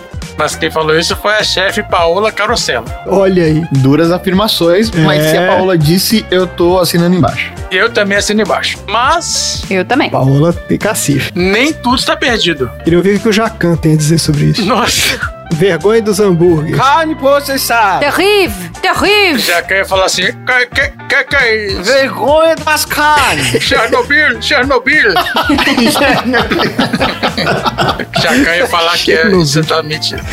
Mas a gente não é- nem tudo tá perdido. A gente Ah. tem uma carne feita em laboratório. Ah, olha aí. Existe uma micro-revolução em curso que pretende reinventar a produção e o consumo de proteína no mundo. Hum. Sem matar, a carne do futuro poderá vir do laboratório ao invés de fazendas e abatedouros. Entendi. Ou seja, é o mesmo alimento que a carne animal consumida atualmente, só que cultivado em um ambiente estéril e controlado, sem que nenhum animal tenha sido morto no processo e sem os impactos ambientais associados à agropecuária convencional. Então o cara fabrica um. Mas aí como é que é? A peça da carne vai fabricar uma picanha, é isso? Excelente pergunta. Ah, Olha só, em março, a Memphis Meats, sediada em São Francisco, promoveu a degustação das suas primeiras tiras de frango e pato cultivados em laboratório. hum. Eles fazem o seguinte: eles pegaram a mesma técnica de cultivar tecido humano para ser transplantado como substitutos de órgãos e partes de corpo doentes ou lesionadas para fazer amostras de célula para aquecer gordura e músculos com fins alimentares. tá. O que, que acontece? É um processo indolor. Você tira um pedaço de tecido menor do que um grão de gergelim de um animal, feito com uma pequena, um pequeno procedimento de biópsia, Tá. sem que o animal sofra ou seja abatido. As células são colocadas numa solução com nutrientes químicos e vão crescer e se multiplicar, formando o mesmo tecido animal que foi retirado. Olha que legal. Que da hora. Em agosto de 2013, eles fizeram o primeiro hambúrguer de cultura celular. né? Hum. O professor Mark Post, de, na Holanda, na Universidade de Maastricht, na Holanda, foi preparado. Gostei da pronúncia holandesa. Quando é lá, putz, quando é lá em Maastricht, aí não tem Pois é. O, o hambúrguer foi preparado e degustado ao vivo em plena, televis- em plena televisão inglesa. Ah, E aí, depois que eles fizeram isso, em dois anos depois, teve um- um- uma aceleradora que investiu 50 mil dólares para avançarem as pesquisas desse. 50 desse- mil dólares? É. Ah, sério? Só que, para fazer esse hambúrguer, esse primeiro hambúrguer, o primeiro hambúrguer que ele Pra, fez, fa pra fazer um hambúrguer? Não, peraí, calma, Não. eu tô. Não, 50 mil dólares pra quê? depois que ele fez esse hambúrguer, ele, ele conseguiu um investimento de 50 mil dólares. 50 mil dólares é, é é o preço Não é carro. né? Como assim, cara? Cadê o Bill Gates pra botar dinheiro Mas nesse calma. cara? Bill Gates. Calma, aí foi o. Apareça. Calma. É porque é o Bill seguinte. Gates é ouvinte do Sessão Aleatória, eu tô. O primeiro que ele fez, ele precisou, ele usou soro fetal bovino para cultivar esse hambúrguer. Aí investiram 50 mil dólares para ele não fazer isso, Tá, para ele, pra ele avançar na pesquisa, né? Para a pesquisa avançar. tá. E esse primeiro que ele fez, ele custou 330 mil dólares, o hambúrguer. Meu Deus. É, digamos que precisa melhorar um pouco esse custo-benefício aí. Isso. Ah. Só que isso foi em 2013. Tá bom. Então agora, a unidade desse hambúrguer tá saindo a um pouco menos de 40 reais. Caraca, sério? Depois dessas pesquisas que ele fez. Isso. 40 reais? Isso. É porque tá em dólar. Então deve custar uns 50 centavos. Mas não tá à venda isso ainda, né? Isso é, por enquanto, é experimental. Não, não, não. A expectativa sem pandemia era 2021. Então eu não sei como é que tá isso aí Ah, tá. A agora. pandemia deu uma, uma piorada Isso. na Dá uma situação. atrasada. Tem uma É, atrasada. atrasada aí no, no esquema. Mas olha só, atualmente, por exemplo, atualmente isso quando saiu essa, essa reportagem. Reportagem. Meio quilo de carne de frango não saía por menos de 9 mil dólares. Tá. Meio quilo de carne. Meio quilo de carne, 9 mil dólares. Isso. Esse custo está caindo rapidamente porque a cada novo lote eles estão desenvolvendo né, o, o- o- Diminuindo o a custo. produção tal, e, e diminuindo Isso. o custo. Tá certo. A expectativa é que quando as carnes sem abate chegarem às lojas até 2021, o custo será coincidente com o da carne regular encontrada nos mercados. Caramba, bicho. Eu achei que isso ia ser uma coisa mais pro futuro, então já tá quase. É, aí eu troco a minha carne. Troco fácil. Tá logo ali. Eu troco também, fácil. É. Fácil. Exatamente. Na hora. Isso que eu tô vendo. Ó, Aí dá pra trocar a carne, porque você É. vai, não é, é, é que você tá comendo carne, é carne. é carne, né? Não é uma outra coisa se passando por carne. Não, não é Se passando por, por carne que não parece com carne, entendeu? isso, E exatamente. como o Dudu falou, né? Que é cheio de química ali também. Você É. tá achando que tá fazendo. Ultraprocessado do mesmo jeito, tem que passar por um monte de processo pra você. é, Não, trazendo uma história de uma amiga minha que mora aí em Nova York, ela é modelo, pra vocês terem noção de quanta química eles colocam nas carnes aqui. A agência que ela trabalha pediu pra que as modelos parassem de comer frango, comprassem só de marcas específicas, porque tinha tanto hormônio no frango que as modelos estavam mudando de medida. Olha só. É, aí eles colocam hormônio no frango, né? Que no Brasil Coloca. é proibido, aqui não É, parece que é É. uma quantidade absurda de É. hormônio. Aqui a, é, a gente faz, faz só melhoramento com alimentação mesmo e antibiótico. Mas que é- assim, que é- se faz aqui, já já vai fazer aí também, né? Isso é ruim pro ser humano aí que esse que vai fazer mesmo. Não, a indústria de frango aqui é muito mais avançada do que aí. Não, é porque são formas diferentes, mas assim, É. no fim das contas é. Aí não tem nem bolacha. pois é. Não, lugar nenhum tem bolacha, bem. É biscoito. Aí não tem nem biscoito. Biscoito recheado, né? Que você quer dizer, Tom. É por isso. Tem, chama Oreo. Mas é uma só. Mas eu achei incrível que não tem um concorrente do Não Oreo. tem nem uma traquinas. Não, não tem. É só Oreo. Traquinas. Eu acho inacreditável isso. Mas eles vendem o recheio separado, né? recheio separado. Do que? Do Oreo? É, tem um, tem um negócio aí que chama speckles, spockles, não sei como é que chama. É, o Speculoos, na verdade. É, o Speculoos, ele é como se fosse uma pasta de amendoim, né? Que é o recheio Você do... passa, você pode passar. Mas ele não é de amendoim. É, de amendoim, né não? Eles falam que é recheio de chocolate recheado. É, assim, Tipo uma Nutella. Tem- acho que tem vários sabores. Isso é uma preguiça. O americano é preguiçoso. é... É, Nossa. claro que Em é. vez mas- de rechear cada biscoitinho e vender, eles te dão um recheio, te dão o biscoito e fazem. Faz aí você mesmo. Não, mas não é, não é preguiça, é porque ele, ele quer, o americano não fica satisfeito com um biscoito com um recheiozinho dentro. O cara quer botar, pegar o biscoito e botar um pote de recheio dentro, entendeu? E comer igual E se fosse um. E fazer um lanche. Ah, É, certo. um maluco, entendeu? A quantidade absurda. Pra vocês terem noção, hoje já tem o Oreo coberto de chocolate aqui. É. Que é como se fosse um bombom com um Oreo dentro. Ah, daqui a pouco vai sair aqui no Brasil. Aqui eles estão fazendo sorvete de óleo, filho. É. Mas esse negócio da carne de laboratório eu acho é legal mesmo, porque o grande problema da carne realmente assim, é toda essa cadeia de produção, que é uma loucura, né? Por Isso. mais que você tenha, ah, é o frango que não é confinado, tem um nome isso.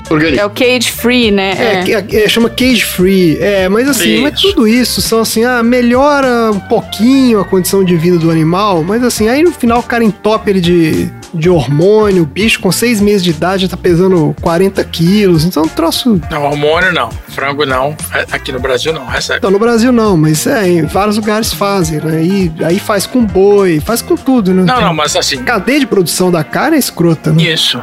Um frango aqui, em 21 dias, ele tá pronto pro abate já. Olha só, cara, que coisa maluca. Desde quando ele nasceu. É, então. Em 20 dias ele tá com 2 quilos, 3 quilos. Oito corações, pela quantidade de coração que a gente Isso come, não é uma né? coisa. Não. Não, é porque porque, ma- porque mata É, porque muito bicho, né, cara? é muito bicho que é abatido. É uma É quantidade muito absurda. bicho. E aí tem problema todo da água, ah, porque o, o, pra fazer Isso. é, pecuária gasta né, rios e rios de água, polui, Poluição de- do ambiente, né? Com fezes, o né? bicho isso peida, foge a camada de ozônio. Então, assim, tem toda a cadeia de Isso produção. não é muito verdade, não. Mas tudo bem. Fora a destruição pra conseguir planar a floresta pra fazer o pasto. É. Pois é, esse cara taca fogo, essa porra toda desses Salles aí, filha da puta, ministro, por causa dessa merda desse negócio de pecuária, os caras querem destruir a floresta pra fazer gado. É isso. É, o Sa- Salles gosta mais dos madeireiros e dos, dos mineradores também. É, aí na. É, exato. Aí vem na, na rabeira, vem é. madeireira também, já que vai tocar fogo em tudo, derruba a floresta inteira, vira pasto, essa porra toda. Mas tem também a galera do agro, a galera do gado, tá toda aí. Mas, então, assim, essa cadeia de produção, ela é muito escrota e destrói demais, né? A gente precisa achar alguma coisa. Mas eu fiquei impressionado com esse hambúrguer de menos de 40 reais aqui. Já tá, já tá bem bacana. O preço já tá bem legal. É, e se ficar menos de 40 reais, eu garanto que tá muito mais barato que a carne aqui, que a carne aqui é absurdamente Sim, cara. Exatamente. Lá na Europa também, né? Absurdo. É difícil pra quem comeu carne a vida inteira, por mais que você saiba dessa cadeia produtiva escrota, é difícil você falar assim, pô, eu não vou comer carne mais. Não, eu não consigo. Por isso que eu perguntei pro Tom quanto tempo ele consegue também ficar sem carne. É, assim, eu também não consigo. Eu conheço gente que tentou também, assim, que pensa assim, mas que é difícil. Eu não só não consigo, como eu não me sinto saciada se não tiver nenhuma carne no dia. É, é complicado. Isso aí teria que ser uma reeducação, É. muito, sabe? É muito complicado. Sim. Mas assim, se, o- se realmente tiver uma alternativa, que fala assim, olha, isso aqui foi feito em laboratório e é uma cadeia produtiva muito mais eficiente, Não, o cara, o cara usa uma vaca, ele vai ti- tira os pra fazer toneladas de... um pedacinho pra fazer. É, É, Né, imagina. É, aí sim, cara. eu sou a favor. entendeu? E a vaca não sente nada, nem abate ela. Gente, todo mundo já fez alguma biópsia na vida. Vocês sabem que eles não dão nem anestesia pra fazer É biópsia. uma punçãozinha, né? Tira uma... Todo mundo já fez um Papa Nicolau na vida. Exato, pelo amor de Deus, gente. Todo mundo, aí. todo mundo já Duas fez. vezes por ano. É. Aí, Isso aí. gostamos muito. Tem mais alguma coisa aí do, do filé de, de laboratório? Não, encerrou nos, Encerramos? nos comentários aí mesmo. Tá ótimo. Beleza, então. Excelente notícia. Então aguardamos aí o nosso próximo churrasco de filé de laboratório. Vai ser maravilhoso. Espero, esperamos. Pede pra eles fazerem coração, Dudu. Eu gosto de coração. É, isso que eu ia falar. Esperamos que tenha coração e linguicinha também. Não, porque mano. Para, para com essa história. Coração é bizarro. Não é, Coração é muito É bom. sim, Nossa, coração é coração é bizarro, Tom, gente. aí, para. Tempera, para, faz para uma vocês. salmoura com laranja, Tom, fica Não, bom. Faz uma salmoura e coloca uma coisa gostosa pra colocar nessa salmoura aí. Não, e o vocês coraçãozinho. estão comendo um pedaço de borracha. Não é. Mas isso não é. Não, não que é. porra. Ah, pelo você, você comeu coração mal feito, É, bem. não sabe, É. não comeu. Eu não como o coração de ninguém. Eu sou uma pessoa romântica. A gente tem que levar o Tom no espetinho que tinha lá perto de casa em São Paulo, lá, que era um espetinho maravilhoso. tinha um coraçãozinho excelente. Saudade. Beleza, gente. Bora então pro próximo assunto aleatório.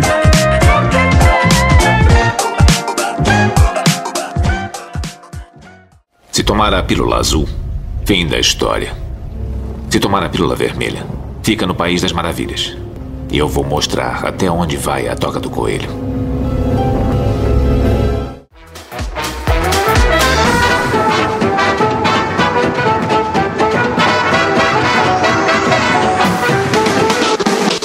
Marina, qual é o assunto aleatório da semana? Assim como eu perguntei pro, pro Dudu se ele já tinha dobrado algum talher, Hum, é, né? Em algum momento da vida, se ele dobrou algum talher com a força do pensamento. E linkando com aquela cena do filme, né? Que a, que a criança tá dobrando o talher com a força do pensamento. Eu quero falar sobre o Uri Geller. Ah. Quem lembra do Uri Geller?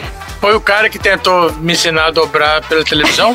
foi, provavelmente foi. Um doce, né? Um doce. ah, O Uri Geller esteve no Brasil em 1976 pela primeira vez. E ele queria ensinar as pessoas pela TV, ao vivo, na Globo, a dobrar colheres. não, não foi meu caso, não. Não, essa foi a primeira vez que ele veio. Tá. Voltando um pouquinho no tempo, né? O Uri Geller, ele nasceu em dezembro de 1946 e é um ilusionista israelense britânico. Ele é mágico, também é uma personalidade da televisão e autoproclamado médium. Isso. O melhor currículo. Autoproclamado, é isso aí. Claro, né? Claro. Ele é conhecido por sua marca registrada na televisão por entortar colheres. Ele usa truques ilusionistas para simular efeitos da psicocinese e da telepatia. A sua carreira como artista se, se estende por mais de quatro décadas. Ele teve o próprio programa de televisão e ele apareceu em programas de televisões em muitos países, inclusive no Brasil. Deve ter parado no Gugu em algum momento aí. Foi! Luciana Gimenez. Ele afirmou que os seus feitos são o resultado de poderes paranormais dados a ele por extraterrestres. Opa! Agora, agora sim. Ó Bilu aí. Ah, Mas críticos mostraram que os truques dele podem ser replicados com simples técnicas de ilusão de palco. claro, por que não, Ah, Quem né? diria? No início da década de 70, um artigo no The Jerusalem Post relatou que um tribunal ordenou que o Geller reembolsasse o preço do bilhete de um cliente e pagasse as custas judiciais após descobrir que ele havia cometido fraude. Ó, ué, que claro. Ele né? perdeu essa, essa ação jurídica e teve que pagar 5 dólares de volta. Nossa. Ah, que ótimo. Ai, gente, entrar, né? Num artigo de 74, ele também sugere que essas habilidades são fajutas, né? Ele alegou que o seu empresário, que chamava Chip Strang, e a irmã dele, a Hannah Strang, ajudavam secretamente nas performances de Geller. Alguns anos mais tarde, ele inclusive se casou com a Hannah, a irmã do empresário. Olha aí. Teve um É, teve um parapsicólogo que chamava Andrija Purhari. Hum. Ele conheceu Geller em 1971 e o endossou como um vidente genuíno. Um parapsicólogo estava endossando ele como é, um exato. vidente genuíno. Que ótimo, né?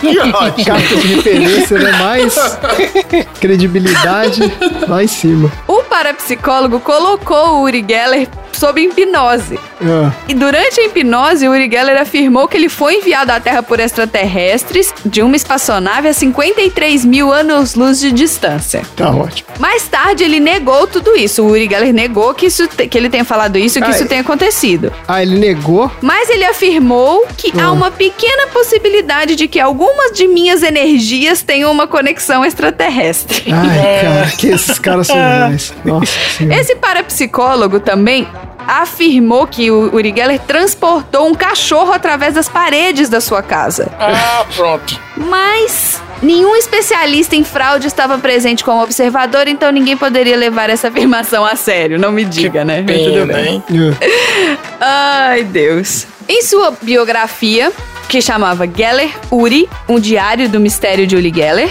esse mesmo parapsicólogo, ele afirmou que o Geller se comunicava com computadores super inteligentes do espaço sideral. Ah, meu Deus do céu, cara. E os computadores enviaram mensagens para alertar a humanidade que um desastre poderia ocorrer se os humanos não mudassem seus hábitos. Ó, que inovador.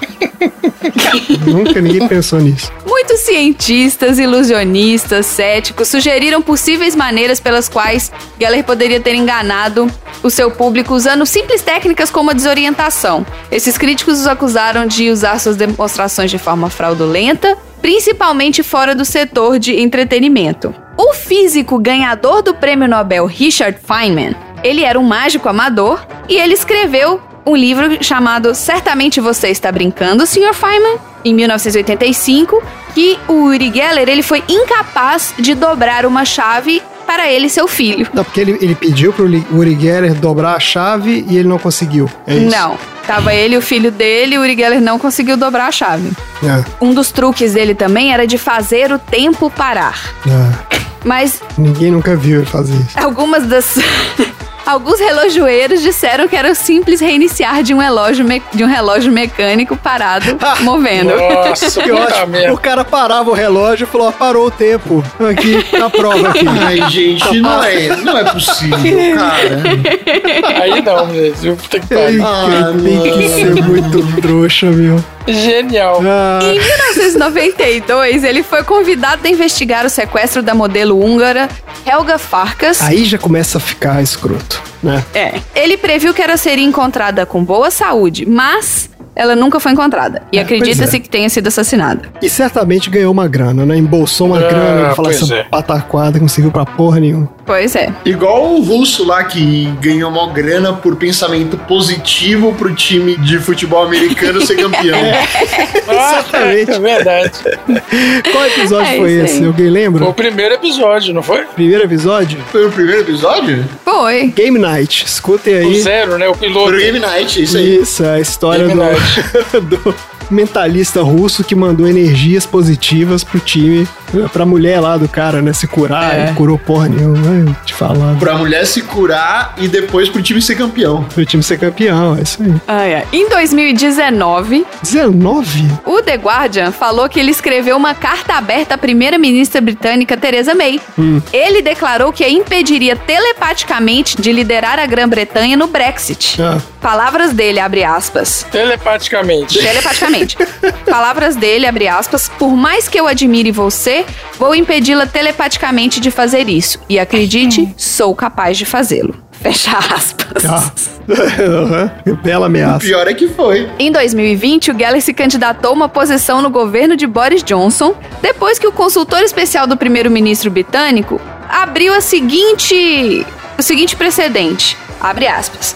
Gente, trabalha com Boris Johnson, né? Então, assim, não pode ser uma pessoa muito clara das ideias. Não, esses caras é exato. É palhaço que não falta pra trabalhar com esses caras. Queremos contratar pessoas incomuns, com diferentes habilidades e experiências para trabalhar em Downing Street. Entre os perfis procurados estão especialistas em informática, economistas, especialistas em comunicação, jovens pesquisadores e também indivíduos incomuns e inadaptados com habilidades estranhas. Ou seja, né, qualquer maluco pode, vem aí.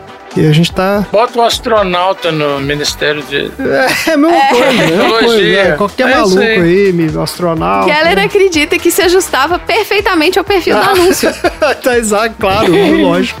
Claro. E respondeu: não precisa procurar mais. Ai, gente, inacreditável isso. Eu tenho poderes psíquicos reais. Basta perguntar ao Mossad, à CIA e ao Pentágono. Acrescentou, referindo-se às alegações que Porra, trabalhou no serviço de resistência. O cara teve as manhas de meter essa credencial aí. A carteirada aí foi foda, hein? Mas há 44 anos, pela primeira vez, o Brasil praticamente parou para ver a participação do Paranormal em dois especiais ao vivo na Rede Globo. Não, 44 É, anos não. Então era outra pessoa que me enganou. É, o Dudu aí. foi a primeira vez que ele foi no Brasil. Foi outro cara. É, mas porque esse negócio de entortar a colher, volta e meia aparece um palhaço Pois fazendo é, isso. Isso é, foi mais esse cara velho que-. É, esse cara foi, o- foi o primeiro, foi o precursor. Mas depois vieram vários. Pois é. Um foi ao vivo, direto do Teatro Fênix, no Rio de Janeiro. Olha Olha, aí! direto do Olha Teatro quem? Fênix.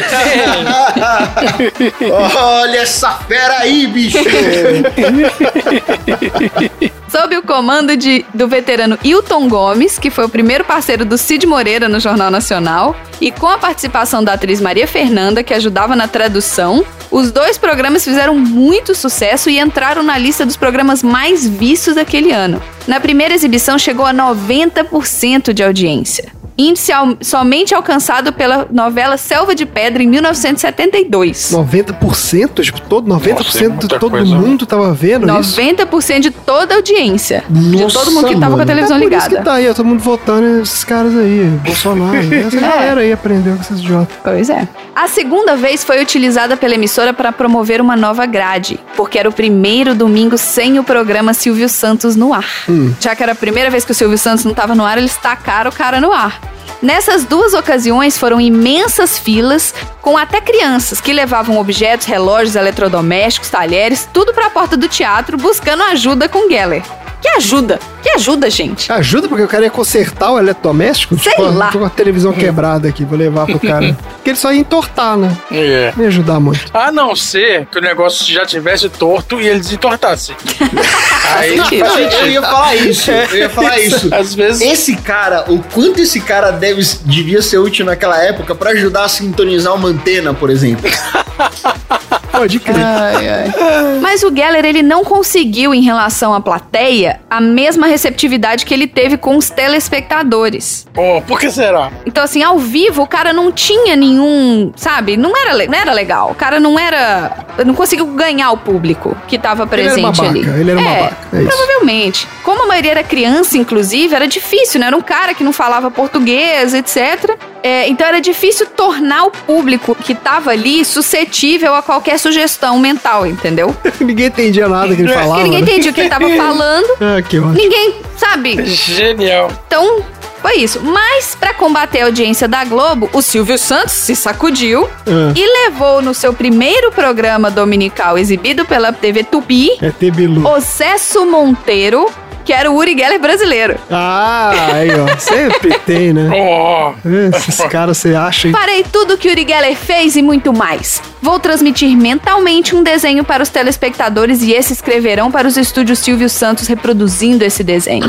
Vou fazer todos os números que o Geller fez, só que com olhos vendados e sem a presença de assessores junto de mim. Tá ótimo. Ai, ai. Apesar de ter conquistado milhares de fãs, inclusive no Brasil, o Uri Geller também causou polêmica. O padre jesuíta Oscar Quevedo confrontou-o dizendo que se tratava de uma farsa. Que não existe, claro. Non existe.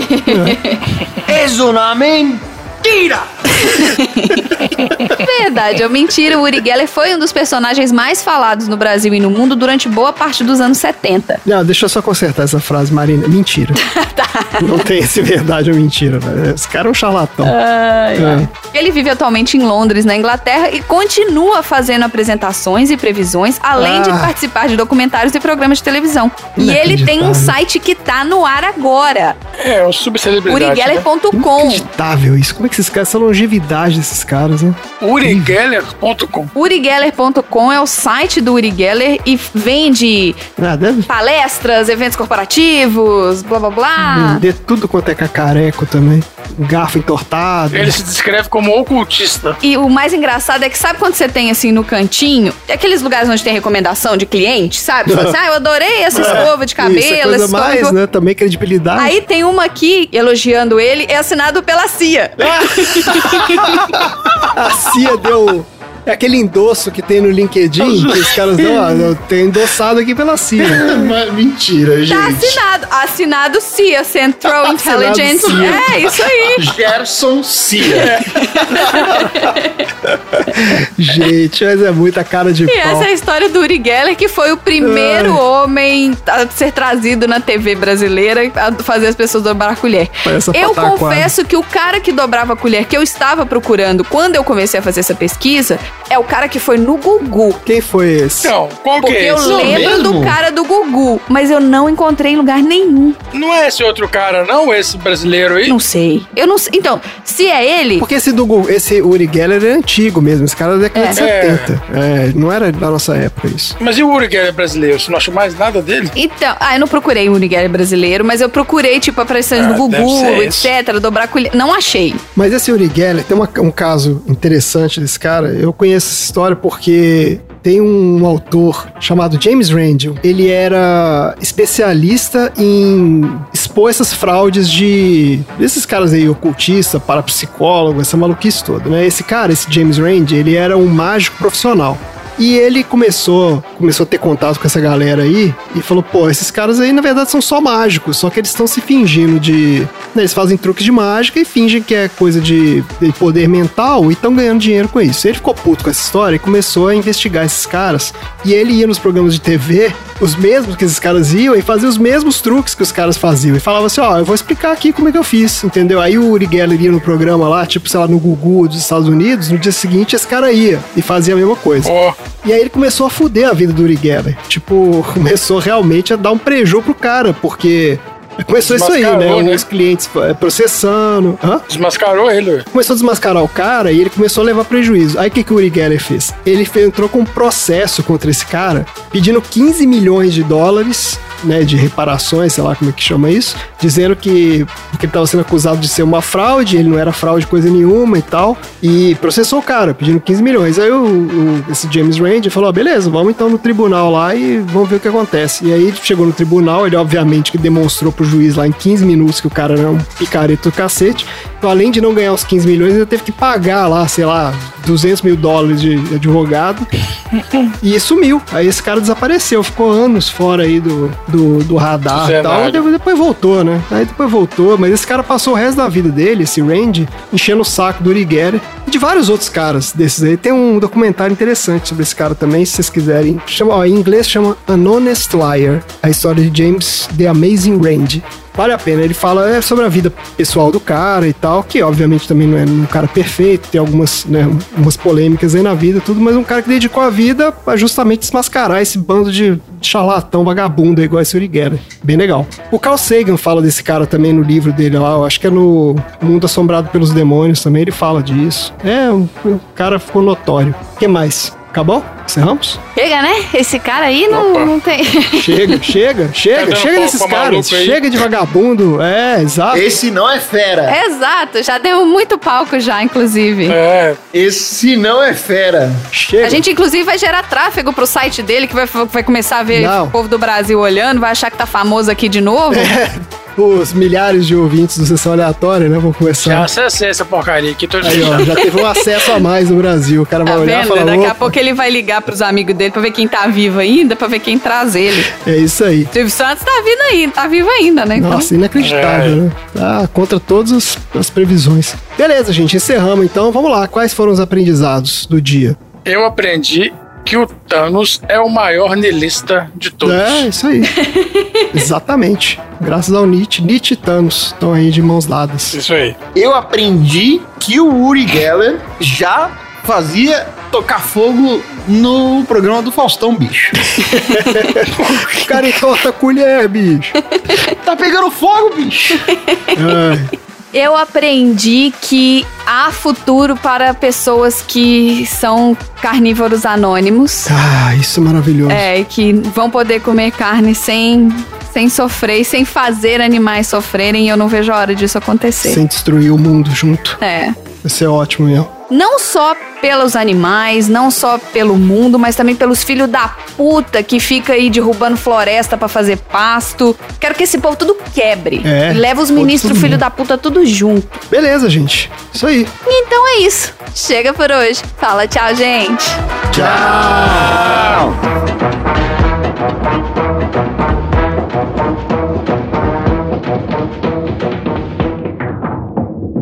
Fim da sessão.